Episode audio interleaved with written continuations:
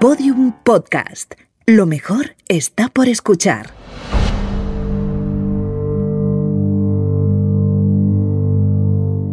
Hola criminópatas, soy Clara Tiscar y hoy os voy a empezar a contar una historia que conmocionó Francia y que sigue intrigando, fascinando y horrorizando 38 años después. Esta historia transcurre en el norte de Francia, mucho más cerca de la frontera con Alemania que de París, en un entorno rural al que los parisinos llaman la Francia profunda. Una historia llena de envidias, mentiras y alianzas. Una historia con una víctima elegida para ejercer una venganza, herir a otra persona. Esta es la historia de Gregory Villemin y esto es Criminopatía.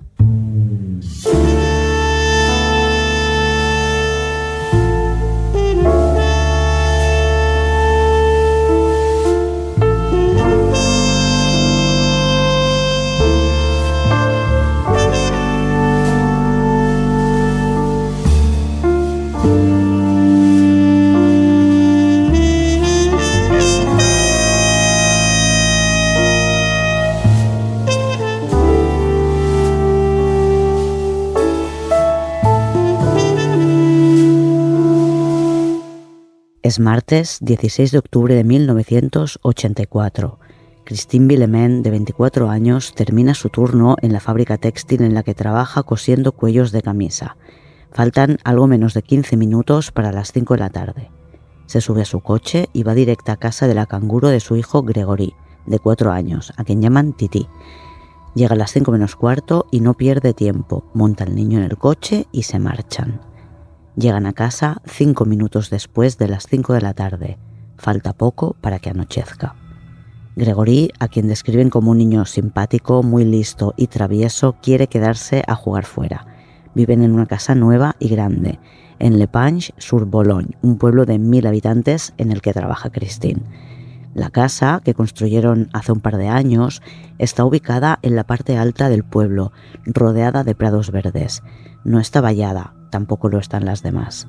Frente a la puerta de entrada hay una montaña de piedras pequeñas con las que a Gregory le encanta jugar. Christine accede a dejarle jugar un rato fuera, pero con la condición de que se ponga su gorro y no se quite la norak porque hace mucho frío y acaba de estar enfermo.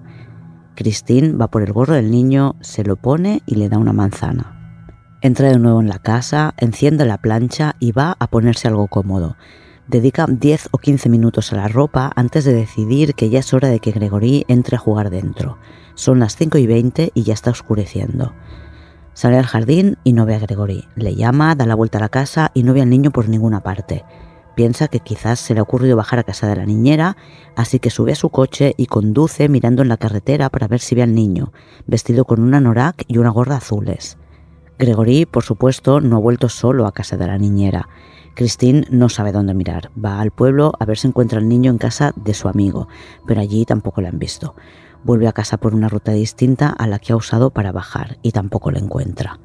A las seis menos cuarto está de vuelta en su casa. El niño sigue sin aparecer, así que llama a su marido, Jean-Marie. Minutos después suena el teléfono en casa de los Villemin. Es Monique, la suegra de Christine, que le dice que han recibido una llamada de Le Corbeau, diciendo que se había vengado porque han secuestrado y matado al niño. Todos entienden a quién se refiere cuando dicen que ha llamado Le Corbeau, pero no saben quién es. Hace años que la familia de Jean-Marie Villemin, el padre, recibe llamadas intimidatorias y cartas anónimas. A este acosador anónimo le llaman Le Corbeau, el cuervo, es por una película de 1943 llamada Le Corbeau, en la que ocurría justamente eso, un pueblo atemorizado por amenazas anónimas. Tras la película se extendió el uso de este apelativo y cuando alguien recibe amenazas anónimas, en Francia se dice que tiene un cuervo. El cuervo de la familia Villemin empezó a actuar en abril de 1981 y les molestó hasta mayo de 1983, un año y medio atrás. Creen que la razón por la que Le Corbeau dejó de llamar fue que la policía había pinchado el teléfono de la casa de Monique y Albert. Hubo épocas en las que contaron hasta 27 llamadas al día. No todas las llamadas eran iguales, no siempre hablaban. A veces se escuchaba música y a veces solo el silencio. en las que hablaba, insultaba o amenazaba. Las llamadas y las cartas las recibían en cualquiera de las casas de la familia. Era alguien que no solo tenía muchos detalles sobre todos ellos, sino que les demostraba que les estaba observando. Las suspicacias empezaron rápido, unos sospechaban de otros y acabaron formándose distintos bandos. El centro del odio del cuervo era Jean-Marie, el padre del pequeño Gregory. A Jean-Marie, que tiene 26 años, las cosas le van muy bien. Está felizmente casado, un amor y una felicidad que se ven, que no pueden esconderse. Su mujer es guapa, su hijo es listo y simpático y tiene un trabajo mejor que cualquiera de ellos porque es el capataz en una fábrica de automoción, mientras que el resto son obreros. Jean-Marie tiene a 100 hombres a su cargo y un muy buen sueldo. Le Corbeau se refiere a Jean-Marie como el jefe, que también es la forma en la que empezaron a llamarle sus hermanos y sus padres después de su ascenso. Su éxito no gusta, no solo al cuervo, hay personas de su familia, como su tío Marcel Jacob, que le retiraron la palabra cuando le ascendieron a jefe, porque cuando alguien tiene éxito, los primeros que sienten rabia y envidia siempre están entre los más cercanos, familia y amigos. Además, Jean-Marie se ha construido una gran casa en lo alto de una colina, tiene dos coches, uno de ellos nuevo, y sofás de cuero. Su propio hermano, Michel, en la última visita a casa de Jean-Marie y Christine, dos días antes de la desaparición de Gregory, al ver sus sofás nuevos, le dijo, solo un jefe puede permitirse esto. La llamada de Le Corbeau anunciando que ha secuestrado y matado al niño la ha atendido precisamente Michel, hermano mayor de Jean-Marie. Dice que Le Corbeau le ha dicho que ha estrangulado al hijo del jefe y que su madre no lo va a encontrar nunca. Christine avisa a la gendarmerie de Bruyères. Cuando el capitán Etienne Sesmat llega a casa de los Villemain, ya hay 15 gendarmes buscando a Gregory por los alrededores de la casa. Sesmat es el comandante de la gendarmerie del departamento de Epinal. Los distintos puestos de gendarmes de los pueblos de la zona están a su cargo. La búsqueda se amplía a todos los bosques que rodean el pueblo, Le Panche. Los padres de Jean-Marie y su hermano Michel se unen a la búsqueda. Jean-Marie, que también ha llegado a casa, insiste para saber exactamente qué es lo que le ha dicho el cuervo a su hermano. Tiene que preguntárselo varias veces antes de que Michel recuerde toda la conversación. El cuervo ha dicho, cito, He ejecutado mi venganza, he secuestrado y estrangulado al hijo del jefe. Su madre lo está buscando, pero no lo va a encontrar nunca porque lo he tirado al Bologne. Son más de las 7 de la tarde cuando cambia la orden de búsqueda. Hay que mirar en el río.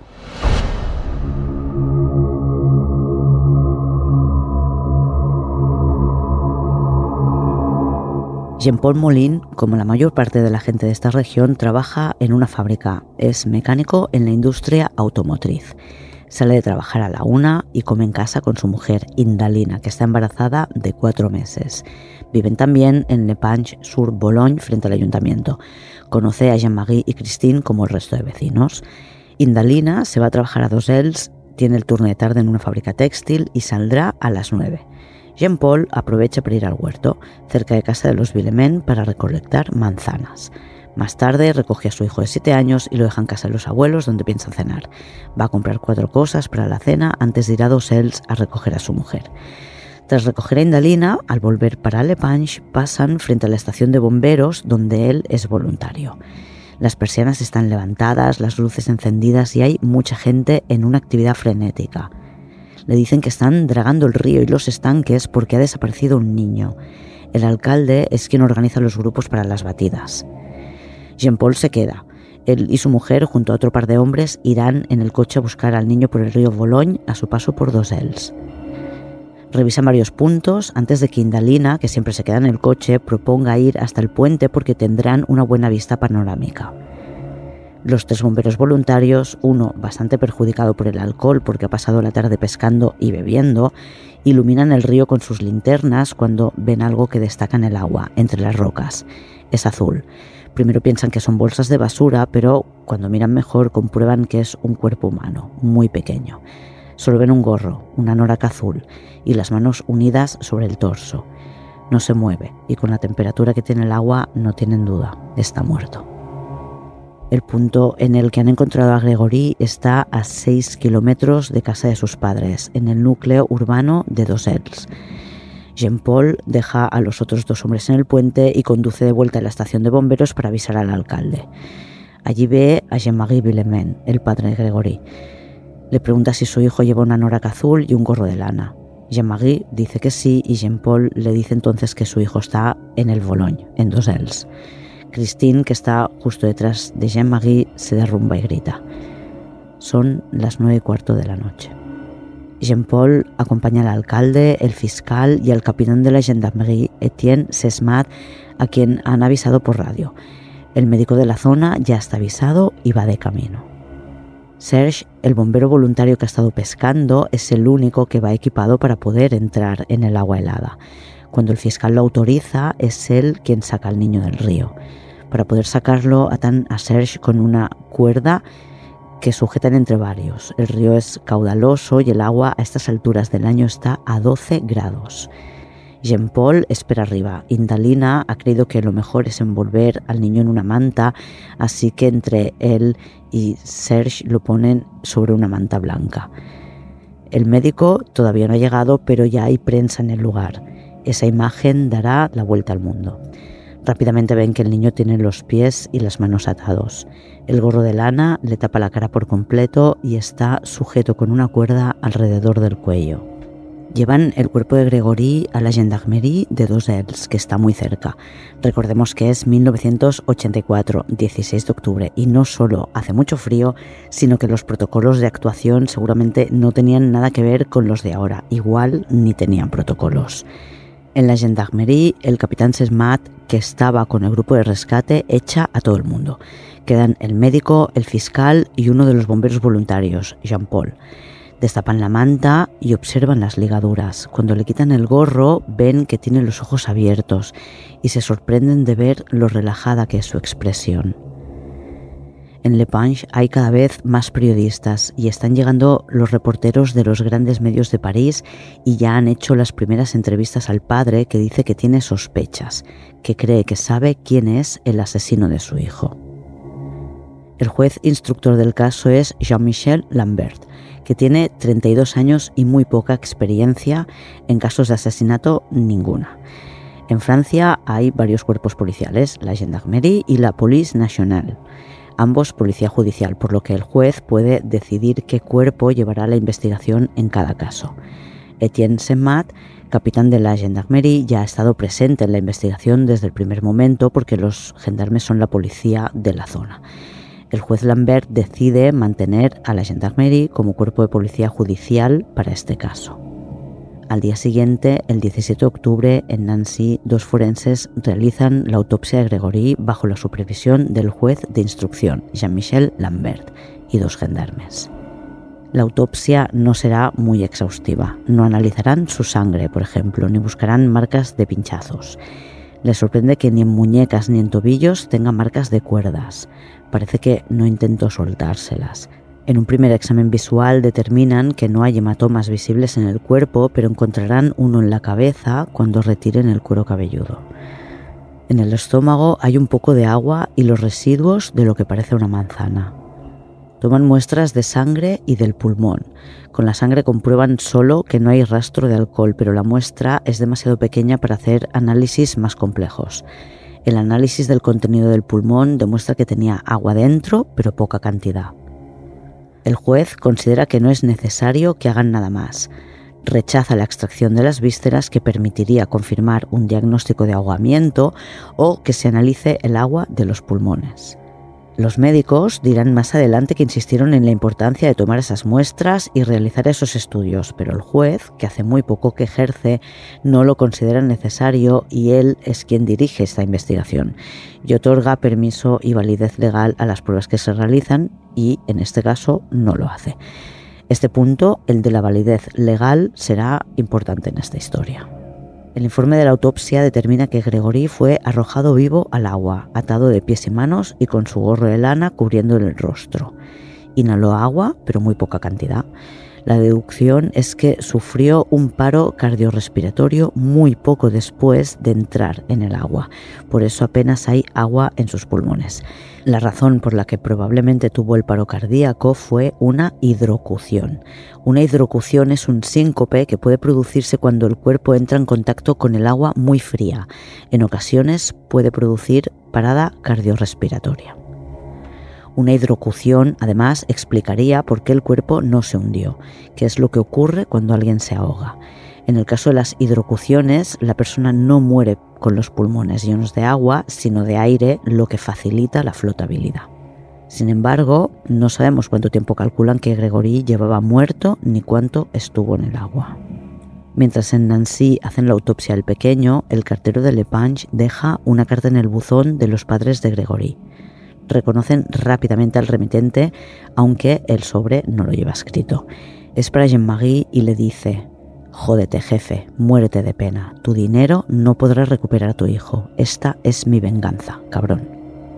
El matasellos indica que la carta fue enviada desde Le Panche el día anterior, 16 de octubre, es decir, el mismo día que matan a Gregory, antes de la hora de su desaparición.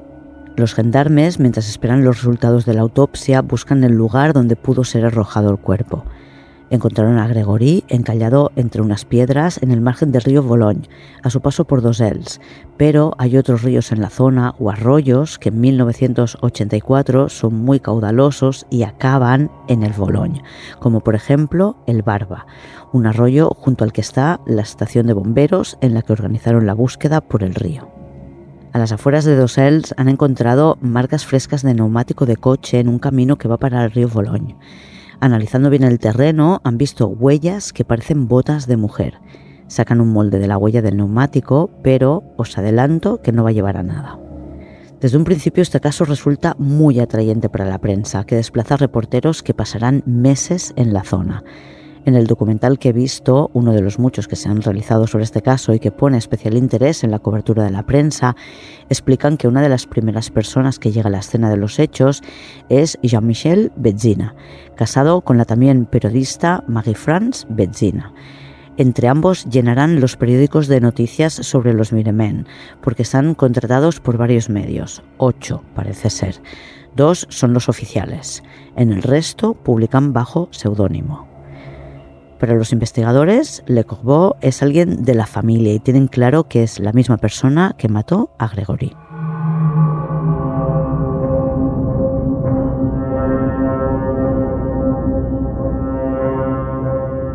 ¿Quiénes son los Villemen? Christine y Jean-Marie llevan casados cinco años.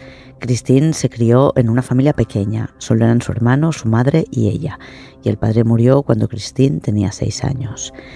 Christine conoció a los padres de Jean-Marie cuando tenía poco más de 15 años. Llevan, pues, como quien dice, toda la vida juntos.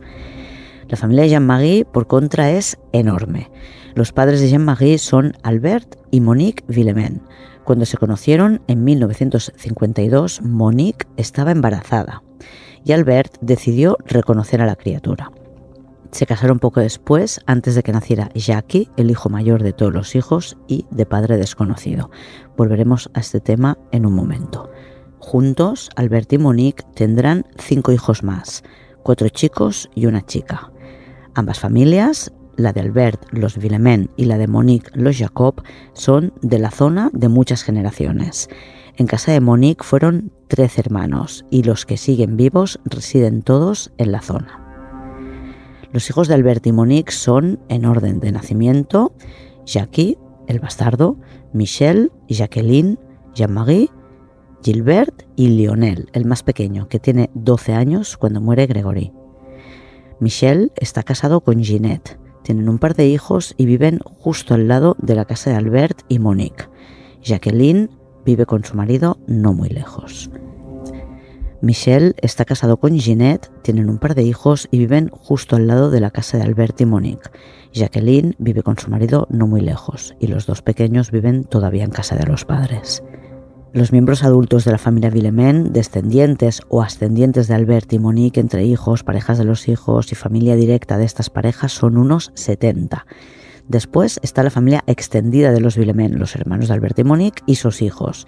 En total, A partir del 18 de octubre, los investigadores van a interrogar a unas 140 personas a las que van a dictar una de las cartas de Le Corbeau para poder comprobar si la letra de alguna de estas personas es como la del acosador de la familia. No saben si Le Corbeau es hombre o mujer. Cuando llamaba por teléfono disfrazaba su voz y dependiendo de a quién llamara, a veces pensaban que era un hombre y a veces les parecía una mujer. Albert Villemain fue quien recibió la primera amenaza de Le Corbeau. Fue en abril de 1981. Monique contestó al teléfono y escuchó a alguien que le decía que Albert, su marido, iba a morir ahorcado. El padre de Albert murió ahorcado. La primera llamada a casa de Jean-Marie y Christine fue en julio de 1981. Solo hacía un mes que tenían instalada la línea de teléfono. Gregory, que nació el 24 de agosto de 1980, tenía casi un año. A raíz del embarazo de Christine, Jean-Marie había retomado la relación con sus padres porque hacía un par de años que no se hablaba con ellos. De hecho, cuando Jean-Marie y Christine se casaron, los padres de él se enteraron de la boda civil por expreso deseo de Christine por los periódicos. La discusión había ocurrido cuando Jean-Marie tenía 19 años y su hermano Gilbert 14. Jean-Marie se había comprado un coche y Gilbert había tirado dentro del vehículo comida en mal estado. Jean-Marie se enfadó con su hermano y Monique se posicionó a favor del hijo pequeño. Jean-Marie le retiró la palabra. Creo que la gran queja de Jean-Marie es precisamente esta. Su madre siempre defiende a los otros hermanos.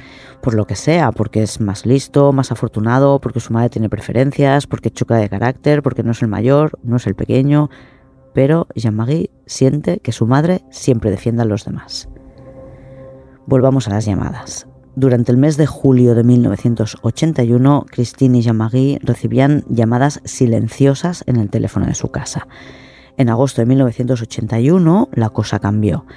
Recibieron tres llamadas en las que alguien con voz ronca decía que el jefe tenía que pagar. Ese mismo año, el 22 de noviembre, Christine recibió una llamada de teléfono en la que la insultaban. Minutos después, alguien rompió un cristal de la puerta de entrada. Christine se marchó con Gregory a casa de un amigo. Las llamadas no se detienen, sino que se amplían a otras personas de la familia, como Jackie, el hijo mayor de Monique. En 1982 denunciaron el acoso a la gendarmerie y por recomendación policial empezaron a grabar estas llamadas. A Jean-Marie le pinchan las ruedas del coche, después, por teléfono, alguien se jacta de ello. En algunas llamadas, Le Corbeau, entre insultos, cuenta anécdotas de la familia o demuestra que les está vigilando. En julio de 1982, Monique, que acababa de llegar a casa tras dar un paseo con Albert, responde a una llamada que pregunta si el paseo ha estado bien. Las llamadas no solo son de acoso, hay algunas que siempre realiza una mujer que son una especie de broma pesada. El 30 de noviembre de 1982, una mujer llamó a una empresa funeraria para decir que Albert Villemain, el padre Jean-Marie, había muerto y que tenían que ir a tomar medidas para hacer el ataúd. Tras esto, durante todo el mes de diciembre reciben insultos en casa de los abuelos y los padres de Gregory. En enero de 1983, el cuervo empieza fuerte. Envía una ambulancia a casa de Albert y Monique. Por teléfono les amenaza un rato después. Las bromas con ambulancias y funerarias se repiten. También envía una ambulancia a casa de Jean-Marie y Christine y una placa funeraria a casa de Albert y Monique. No siempre pueden grabar las llamadas, pero tienen muchas grabadas. Los gendarmes ya tienen todo este material, pero dado que Le Corbeau parecía haber desaparecido en mayo de 1983, la investigación no prosperó. Los gendarmes tienen cuatro cartas. La primera del 27 de abril de 1983, cuando ya llevaban dos años de llamadas, fue enviada desde Bruyères y la recibieron Albert y Monique. Es una carta muy corta con una amenaza de muerte. La siguiente llegó el 17 de mayo de 1983. Esta carta, más larga, también es para Albert y Monique. Le Corbeau ofrece una solución para detener su acoso que le den la espalda al jefe, Jean-Marie. Estas dos primeras cartas están escritas en mayúsculas. Después hay una carta en letra minúscula en la que Le Corbeau vuelve a insistir en el tema de darle la espalda al jefe y dice que la única que debería ir a comer los domingos con los padres es la hija, Jacqueline, la única entre cinco hermanos.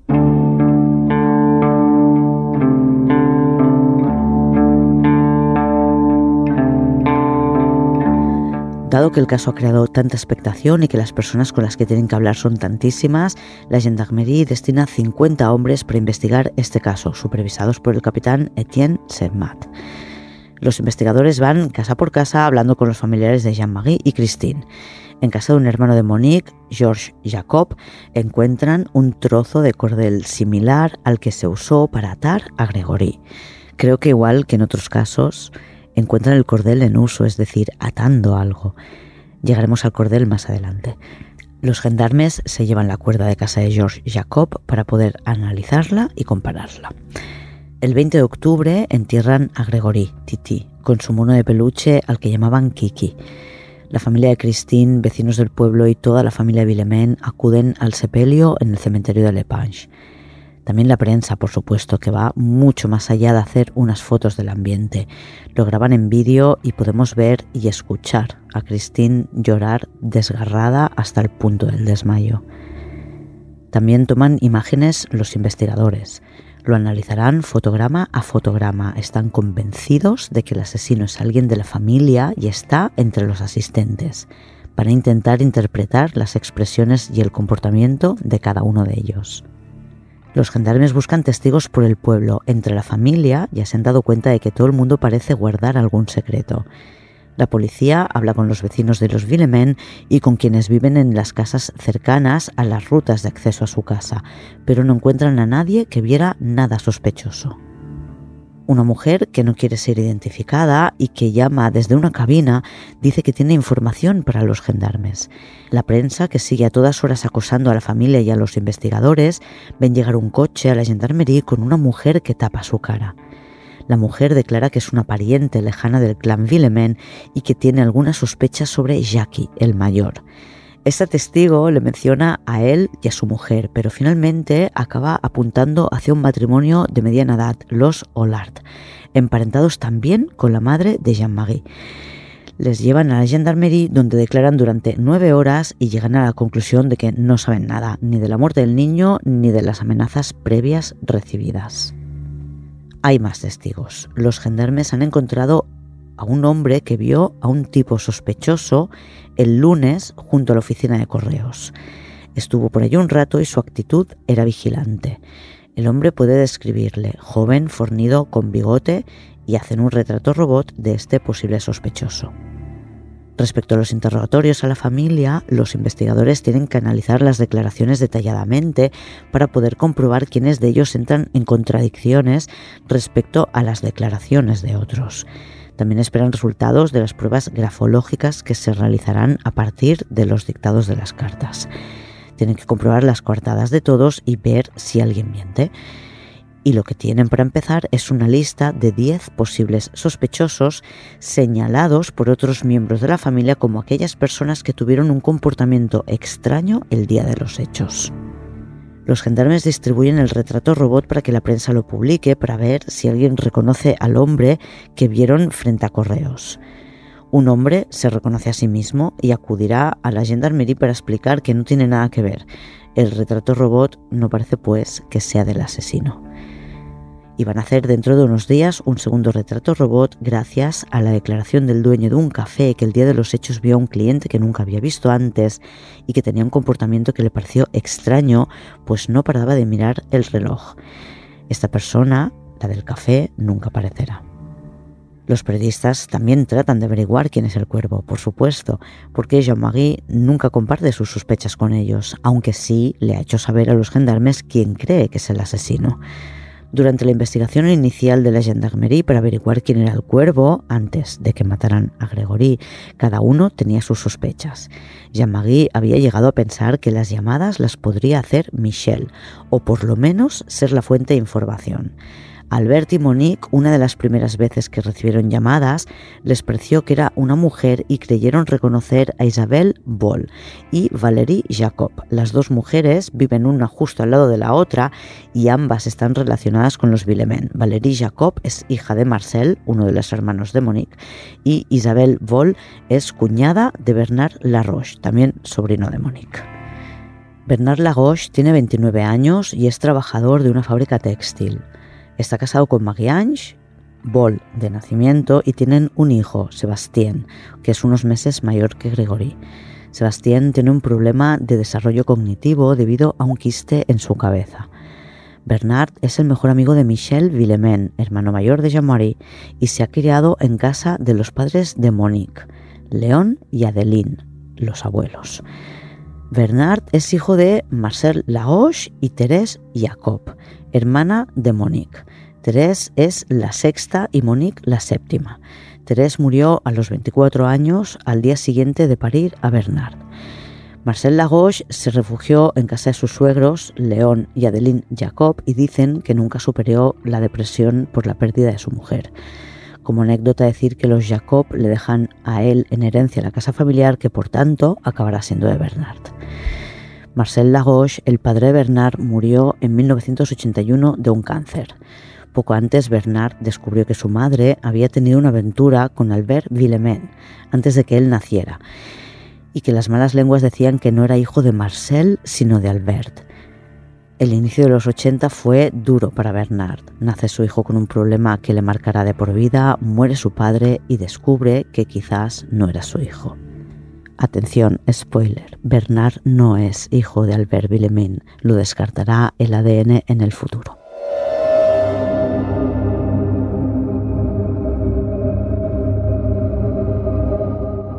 El periodista de Paris Match, Jean Kerr, que acabará siendo el periodista de mayor confianza de Jean-Marie y Christine, intenta visitar, retrato robot en mano, a todos los familiares de la pareja. Va a la casa familiar más antigua, la de los abuelos Jacob, en la que vive Louisette. Es hermana de Monique, la novena hija, y padece un trastorno de desarrollo intelectual. Es la casa donde se ha criado Bernard vamos un poco al ambiente que debía haber en aquella casa. Bernard crece junto a Jackie, el hijo bastardo de Monique, que siempre ha vivido allí, y Chantal, que es hija de Louisette. Oficialmente también es de padre desconocido, pero en los medios que comentan su origen dicen que es, cito, fruto de la relación incestuosa con su padre. Fin de la cita. Y hay que decirlo, Chantal no es fruto de una relación, es fruto de las violaciones de un padre a una hija con una discapacidad intelectual. Y cuando leí el origen de Chantal no pude evitar preguntarme si el de Jackie fue el mismo, si Monique tenía la misma relación con su padre. Louisette deja entrar a Jean Kerr, el periodista de Paris Match, en su casa Luisette estaba con un hombre corpulento y con un gran bigote, y le presenta como su sobrino, Bernard Lagoche. Bernard le cuenta a Kerr que tiene su propia casa en la que vive con su mujer y su hijo en la parte alta de Omonsi, pero estos días está durmiendo en casa de la abuela porque tiene turno de noche y es el único sitio donde puede descansar. Bernard dice que no sabe quién es el hombre del retrato robot que le muestra Kerr, pero opina que hay que matar al asesino de Gregory. Lo que ha ocurrido es una desgracia para el niño, aunque no se compadece de los padres.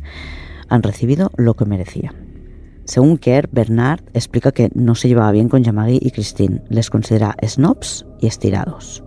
Aunque le tratan como al tonto útil cuando le necesitan, siempre le tienen para ellos, pero nunca después le invitan a su casa los domingos. Bernard Lagoche se marcha y John Kerr le pregunta a Louisette si Lagoche la trata bien. Ella dice que sí, pero que le pega de vez en cuando. Kerr la tiene de su parte, así que le pregunta por qué no duerme Lagoche en su casa y Louisette dice que Bernard tiene miedo, que está asustado desde la muerte de Gregory. Kerr explica que Jean-Marie, tras el funeral, un día que estaba junto a toda la familia, dijo que si descubría quién era el asesino, le mataría.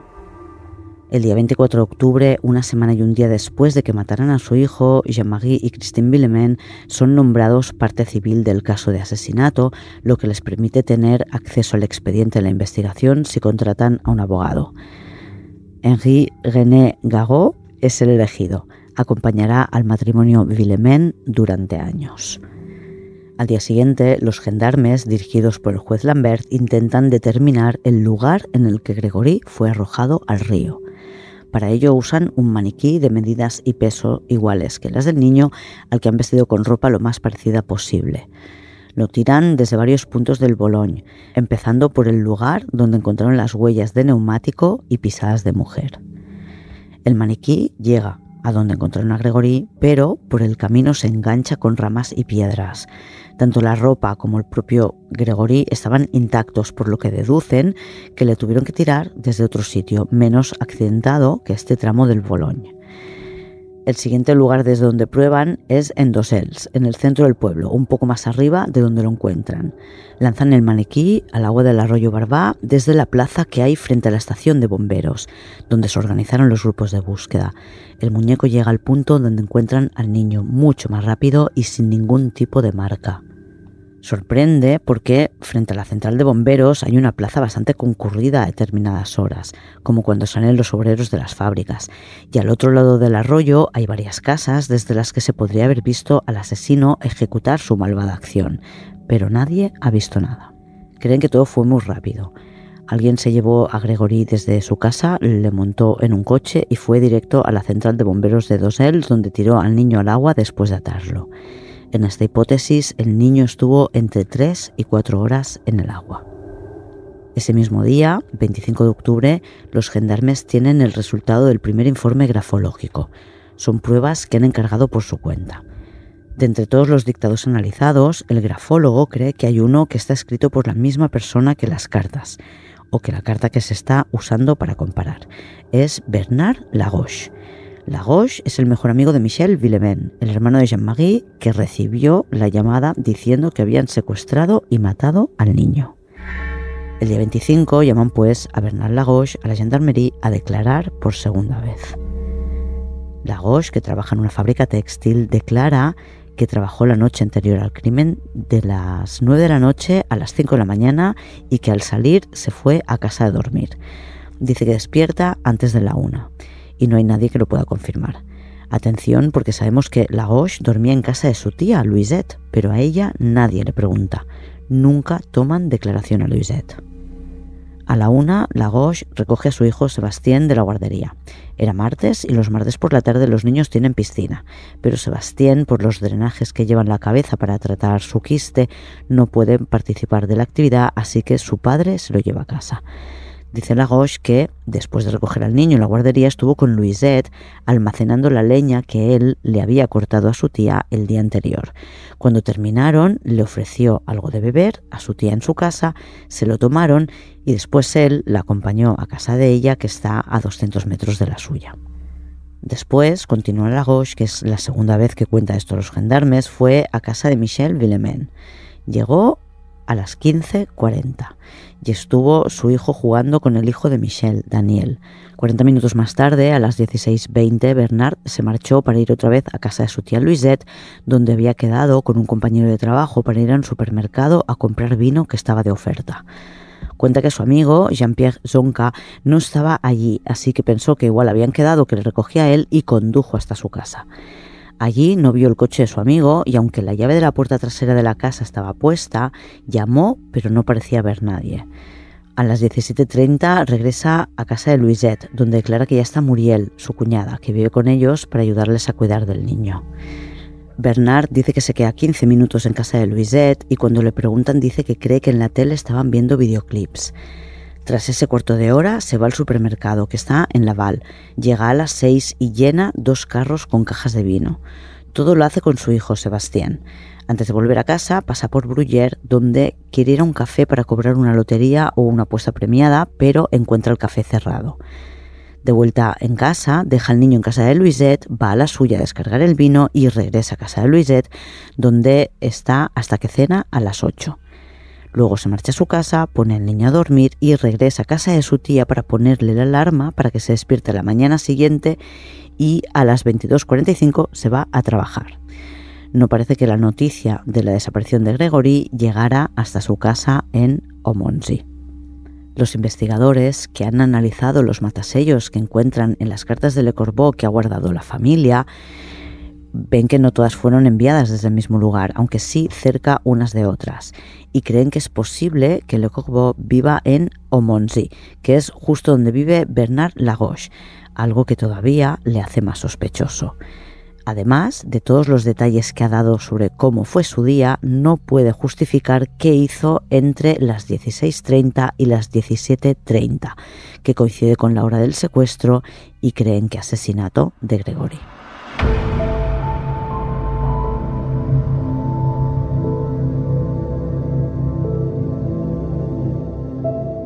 Prensa al día siguiente, viernes 26, publica un segundo retrato robot de alguien que podría ser sospechoso.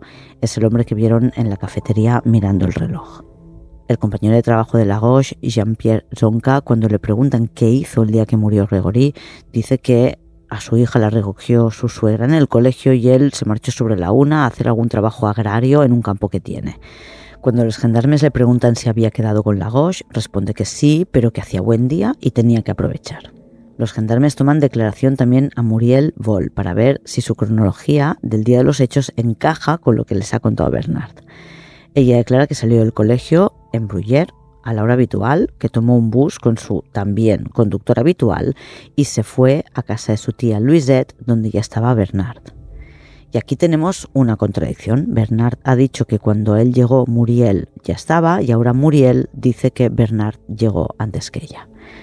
Los grafólogos, en una reunión en la Gendarmerie de Nancy el día 30 de octubre, piden un poco más de tiempo para dar un resultado concluyente.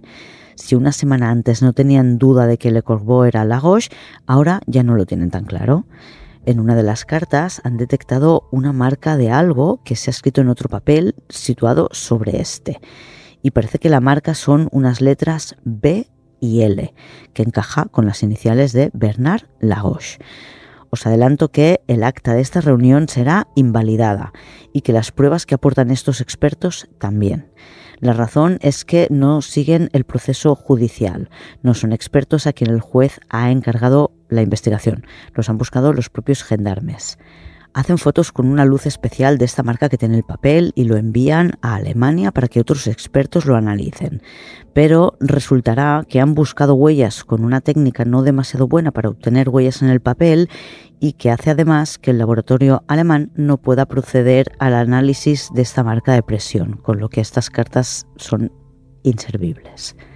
Y aunque los grafólogos piden tiempo para confirmar que el cuervo es Lagos, los gendarmes sí lo tienen claro y el 31 de octubre de 1984, a las 4 de la madrugada, detienen a Bernard Lagos en su casa y a su mujer Marie-Ange en la fábrica en la que trabaja. Marie-Ange proporciona una coartada que pueden comprobar. Y Bernard insiste en que estuvo con Muriel, que en sus declaraciones ha dicho lo mismo, más o menos. El juez Lambert considera que las coartadas son válidas y por la tarde ordena que les dejen a los dos en libertad. Los gendarmes tratan de corroborar la declaración de Muriel preguntando en el colegio, entre sus compañeros y al conductor del autobús. Para empezar, nadie recuerda a Muriel aquella tarde en el bus. Algunos incluso dicen que la vieron subirse a un coche y lo tienen muy claro porque los que iban en el bus la vieron después saliendo de Bruyère en dirección Laval, aunque también es la dirección de Lepange. Es una carretera distinta a la que va a Aumoncy, donde vive Muriel. Todos coinciden en que el coche era verde kaki.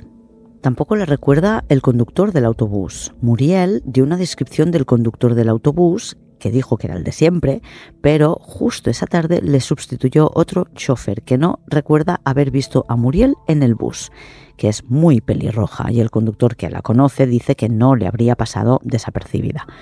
Sus amigos coinciden en que siempre se sienta por delante, por lo que es más fácil verla todavía.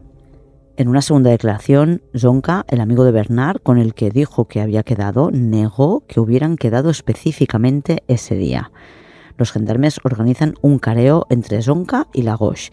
Cuentan que Zonka tiene una actitud muy sumisa cuando está frente a Lagos y que cambia de nuevo la versión y dice que sí, que habían quedado pero que recogió a la niña del colegio a la una y se fue al campo. En su primera declaración, a la niña del colegio la recogía la suegra. Preguntan a los vecinos de Zonca si alguien vio a Lagoche ese día, pero no encuentran a nadie que le viera. Ariange, la mujer de Bernard Laroche, tiene testigos que sí la vieron y se los lleva a la policía. Dicen que se cruzaron con él en la esquina de la casa de Zonca el día y la hora que él dice. Lo malo es que explican que Lagos iba en un coche de color crema, pero en realidad Lagos llevaba el verde, que es el coche que usa cuando va con el niño. El 1 de noviembre los gendarmes realizan otra detención. Es Muriel, la cuñada de Bernard Lagos, de 15 años, que dijo que había cogido el bus para ir a casa, pero sus amigos la vieron montada en un coche verde. Muriel está detenida durante 36 horas. No la asiste ningún abogado, algo que no es legal en 1984. Finalmente, Muriel cambia su declaración inicial. Dice que su cuñado, Bernard Lagos, fue a buscarla al colegio en su coche, el verde. Le dijo, sube gordita que te llevo. Gordita es como la llaman en casa. Sebastián, su sobrino, también estaba en el coche. Después es bastante precisa con determinados detalles. Dice que Bernard conduce hasta un pueblo que ya no conoce y que encuentran obras en la carretera. Subieron a una colina y pararon frente a una casa blanca con tejados rojos. Encaja con la casa de Jean-Marie y Christine. Bernard le dijo que se quedará en el coche cuidando de Sebastián. Él salió y al cabo de un rato regresó con un niño. Fueron hasta otro pueblo donde pararon el coche en una plaza amplia cerca del río. Bernard salió con el niño y regresó solo. Ya es 2 de noviembre. Los gendarmes avisan al juez Lambert que les dice que no tiene tiempo, que es viernes y se va de fin de semana. Ordena a los gendarmes que lleven a la chica a su casa y dice que ya la interrogará el lunes. Y aprovechando que el juez Lambert se va de fin de semana, lo vamos a dejar aquí. En el próximo episodio sigo contándoos esta historia. Y como siempre, si queréis más episodios, os podéis apuntar en el club de fans en criminopatía.com barra fans. Hasta la semana que viene, criminópatas. Criminopatía es una serie producida por Podium Podcast. Escrita, dirigida y presentada por Clara Tiscar. Diseño sonoro, Pablo Sánchez. Editora jefa, Ana Rivera. Editor creativo, Eugenio Viñas. Producción ejecutiva, Lourdes Moreno Cazalla. Todos los episodios en podiumpodcast.com y en todos los agregadores.